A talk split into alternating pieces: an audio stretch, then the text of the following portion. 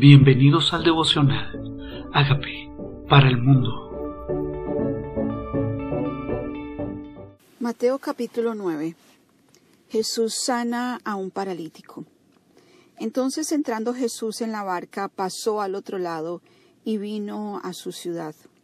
Y sucedió que le trajeron un paralítico tendido sobre una cama, y al ver a Jesús, al ver Jesús la fe de ellos, dijo al paralítico, ten ánimo, hijo, tus pecados te son perdonados. Bueno, si dice que Jesús pasó al otro lado y vino a su ciudad, significa que vino a la ciudad de Nazaret. Este paralítico dice que al ver la fe de ellos, al ver la fe de ellos, hay cosas que nosotros pensamos que no se ven. Hay cosas que pensamos que no se ven. Pero dice, al ver la fe de ellos. Significa entonces que lo que vio en ellos fue sus acciones. En este mismo pasaje, en otros evangelios, cuenta que es el paralítico que fue bajado por sus amigos por el techo. Y a veces nosotros necesitamos, pensamos que Dios se conmueve por nuestra pataleta, nuestra, nuestro llanto de incredulidad, nuestros temores. Y resulta que Jesús ve la fe. Y la fe se ve tal vez en nuestras acciones y cuando nosotros, Él ve esa fe, ese creer en nuestro corazón, dice, tomó acción y le dijo, tus pecados te son perdonados. Entonces algunos de los escribas decían dentro de sí, este blasfema, y conociendo Jesús los pensamientos de ellos, dijo, ¿por qué pensáis mal en vuestros corazones? O sea, juzgarlo a Él es pensar mal en el corazón. Juzgarlo a Él en este caso era pensar mal. Juzgarlo a él era pensar y, decidir en el corazón que él estaba haciendo algo incorrecto, que él estaba haciendo algo incorrecto, que él estaba perdonando pecados y que solo perdonar pecados le corresponde a Dios. Simplemente ellos no sabían de su divinidad. Y dice, conociéndole, dijo, ¿por qué piensas mal?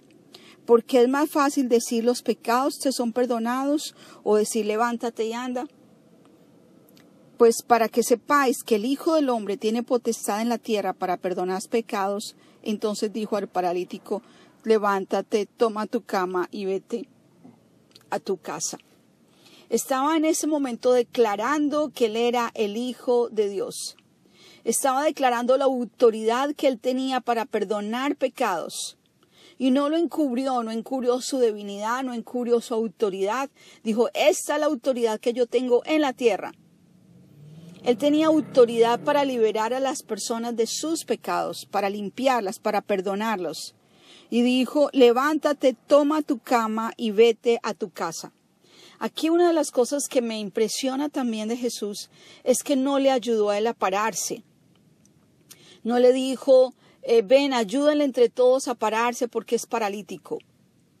No, le dice, levántate. O sea, la acción la toma el enfermo.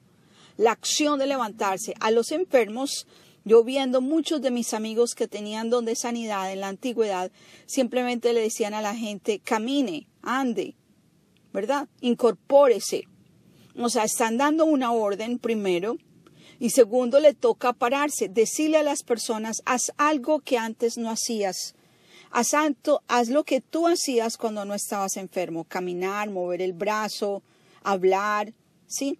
Mover esa rodilla. Haz lo que no hacías, lo que habías dejado de hacer a causa de tu enfermedad. Entonces él dice, levántate, me imagino que era paralítico, no era capaz de levantarse, toma tu cama, me imagino que tampoco podía hacerlo, irse a su casa. Las acciones las tomó el enfermo. Luego dice entonces, él se levantó y se fue a su casa. Y la gente al verlo se maravilló y glorificó a Dios que había dado tal potestad a los hombres.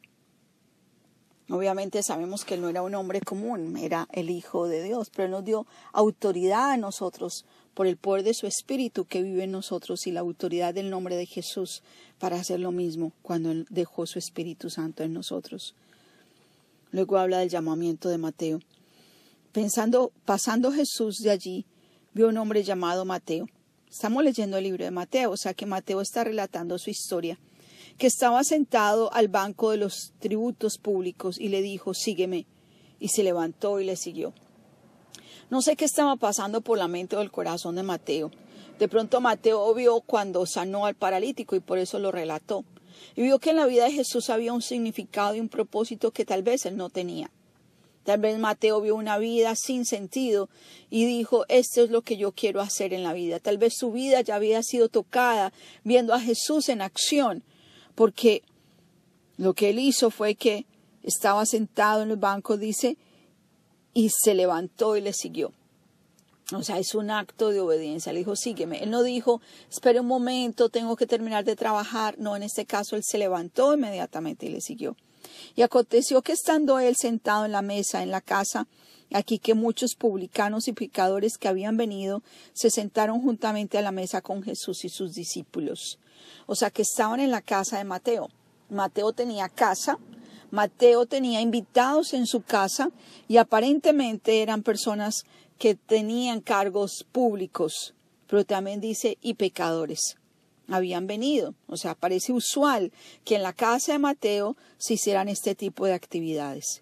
Pero también Mateo invitó a Jesús y sus discípulos. Y cuando vieron esto los fariseos dijeron a los discípulos, ¿por qué come vuestro maestro con los publicanos y pecadores? Al oír esto Jesús les dijo, los sanos no tienen necesidad de médicos sino los enfermos. Y aquí es donde Jesús se involucra en la vida normal, en la vida de la gente. Se involucra con las personas en sus necesidades, en sus aflicciones y en sus pecados. No está pecando con ellos, pero va donde ellos están, va donde ellos están. Y dice, ellos son enfermos. Así los veo. Y no sé si nosotros en la actitud de ver a las personas que practican ciertos pecados los vemos como enfermos, como Jesús los vio o simplemente los juzgamos y nos apartamos de ellos. Pero Jesús se fue a su casa, los visitó y les mostró su amor, los vio como enfermos y dice, id pues y aprended lo que significa misericordia quiero. O sea, Jesús lo que quería enseñar era misericordia. Y la misericordia se muestra cuando no juzgas. Misericordia quiero y no sacrificio. Porque no he venido a llamar justos, sino a pecadores al arrepentimiento. O sea, Mateo no era un hombre justo, tal vez, o sus invitados no eran justos, o los que estaban en esa casa no lo eran, pero él vino a llamarlo, dice, a llamar, a llamar a los pecadores a arrepentimiento. Y tal vez nosotros simplemente a los pecadores les hablamos de Jesús y les decimos, sigue en tu pecado. Pero Jesús no quería que la gente siguiera en su pecado. Jesús quería que la gente se arrepintiera de su pecado, que se arrepintiera de su pecado.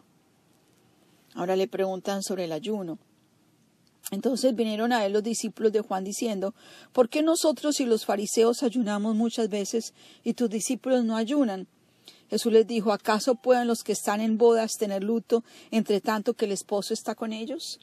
O sea, que él estaba hablando que sus discípulos estaban en boda, sus discípulos estaban en fiesta, pero vendrán días cuando el esposo les será quitado, entonces ayunarán. O sea, el esposo era Jesús mismo. Dice, cuando les sea quitado, ayunarán.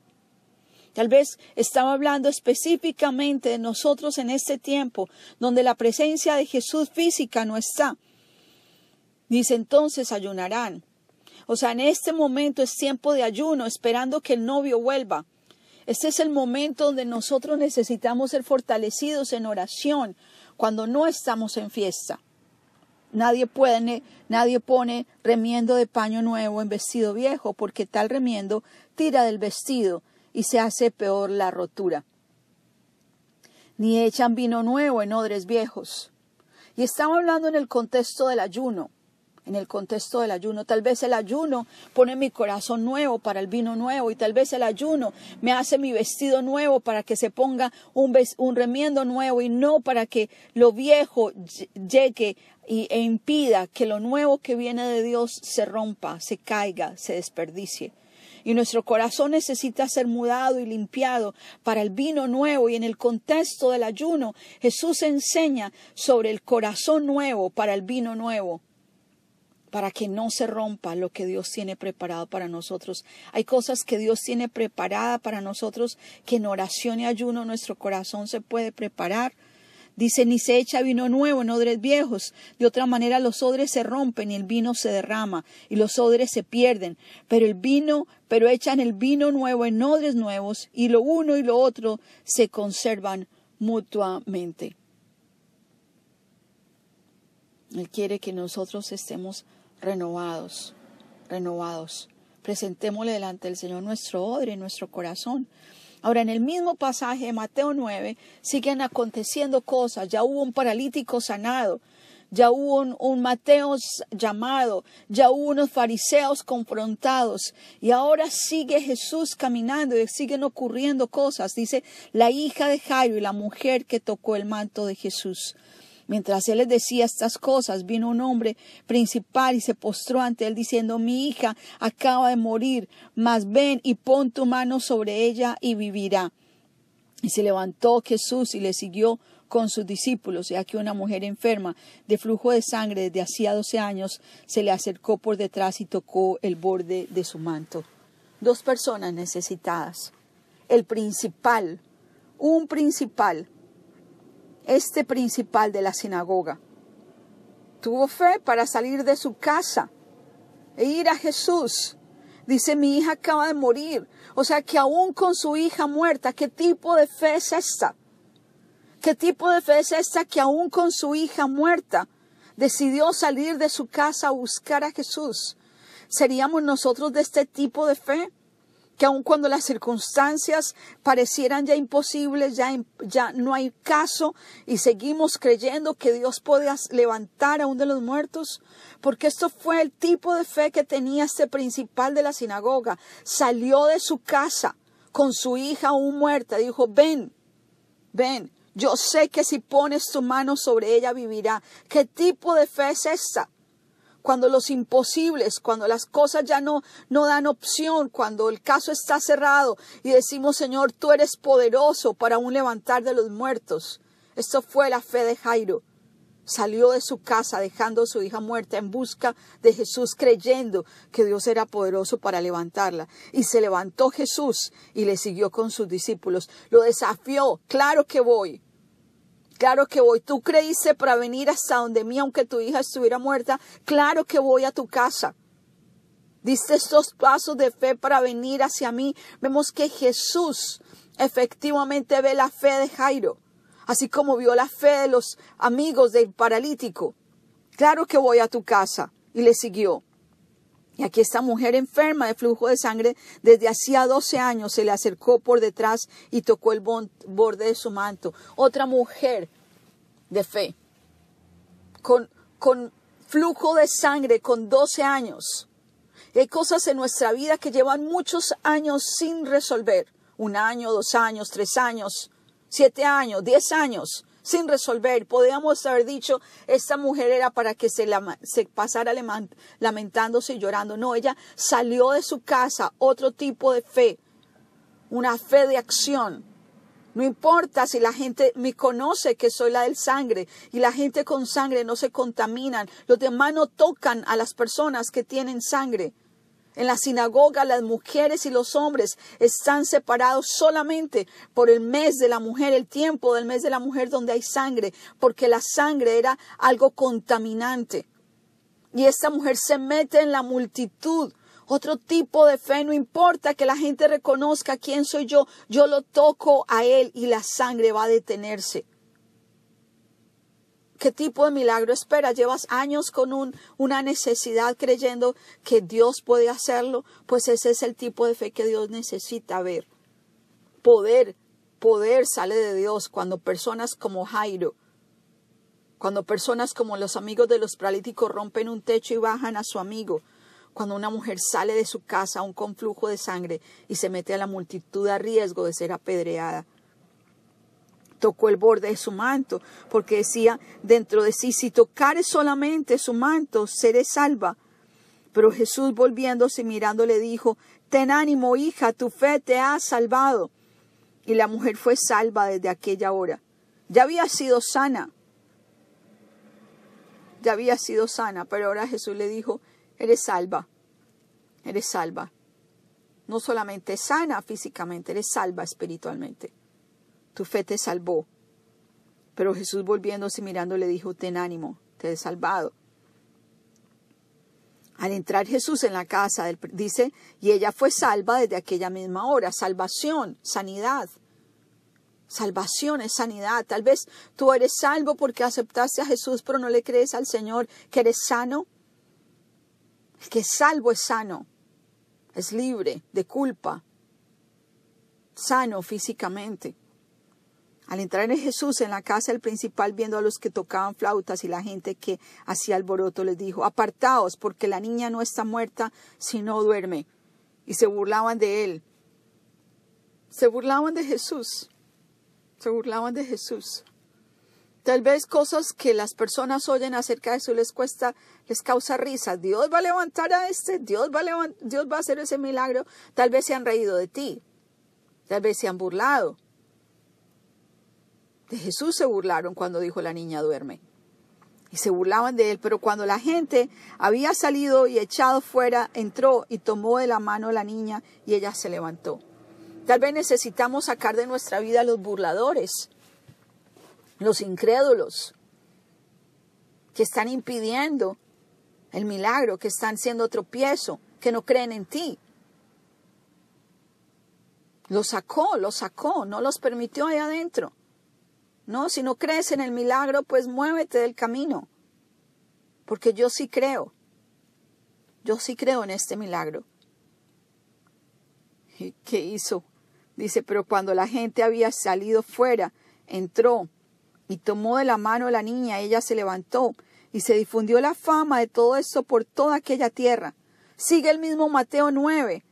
Jesús todavía estaba ahí, pero Pasando Jesús de allí le siguieron dos ciegos, dando voces diciendo, Ten misericordia de nosotros, hijo de David. Y llegando a la casa vinieron a él los ciegos, y Jesús les dijo, ¿crees que puedo hacer esto? Ellos dijeron, sí, Señor. Estos con su ceguera también lo persiguieron. Hay ceguera, Dios sana. Entonces los tocó los ojos diciendo, conforme a tu fe te sea hecho. Tal vez Mateo 9 es un asunto de fe. Mateo 9 es un asunto de fe. ¿Es tu fe suficiente para ver milagros como resurrecciones, como sanidad de paralíticos, como milagros que llevabas esperando por años hoy suceder, como la mujer del flujo de sangre? Ahora estos dos ciegos corren detrás de él, reconociendo que es el Hijo de David, o sea, que es el Señor. Y dijo, conforme a tu fe te se ha hecho. Y los ojos de ellos fueron abiertos. Jesús se les encargó rigurosamente, mirad que nadie lo sepa. Pero salidos ellos divulgaron la fama de él por toda aquella tierra. Y mientras aún salían ellos, aquí le trajeron un mudo endemoniado. Seguía el milagro, seguía Jesús tocando vidas y echando fuera el demonio. El mudo habló y la gente se maravillaba y decía, o sea, que era un demonio que hacía que él estuviera mudo. Salió el demonio y el mudo habló. ¿Qué enfermedades? Tal vez son enfermedades espirituales. Y pensabas que eran físicas, porque este demonio estaba entorpeciendo el habla de este personaje. Y hay liberación espiritual. Y la gente se maravillaba porque nunca habían visto en Israel, pero los fariseos decían, por el príncipe de los demonios se echan fuera demonios. Jesús recorría todas las ciudades y aldeas enseñando las sinagogas de ellos y predicando el Evangelio del reino y sanando toda enfermedad y toda dolencia en el pueblo. Y al ver las multitudes tuvo compasión de ella porque estaban desamparadas y dispersas como ovejas que no tienen pastor. Entonces dijo a sus discípulos, a la verdad la mies es mucha Claro, había visto que solo daba unos pasos y llegaba otro enfermo, daba otros pasos y un endemoniado, otros pasos y una mujer con flujo de sangre, otros pasos y una persona muerta. Jesús llegó a la casa de Mateo y todo esto empezó a acontecer en cadena. Entonces Jesús dijo a los discípulos, a la verdad la mies es mucha, mas los obreros pocos. Rogad pues al Señor de la mies que envíe obreros a su mies. Tuvo tanto trabajo Jesús en ese día que dijo, hay mucha necesidad, mucha necesidad, necesitamos más obreros, ora por eso. Ora por más obreros, dijo, oren por más obreros, oren por más obreros, porque hay mucha necesidad. ¿Qué tal si en este tiempo de ayuno te dispones tú a ser un obrero? Dice, Señor, aquí estoy, quiero ser obrero para esta mies. Hay tanta demanda allá afuera. La mies es mucha, los obreros pocos, aquí estoy. Quiero ser la respuesta a esa oración, de enviar obreros a tu mies. Dile, Señor Jesucristo, yo te necesito. Reconozco que tú moriste por mis pecados. Te invito a que entres a mi vida como Señor y como Salvador y hagas de mí la persona sana, la persona libre que tú quieres que yo sea. Gracias por entrar a mi vida. Amén.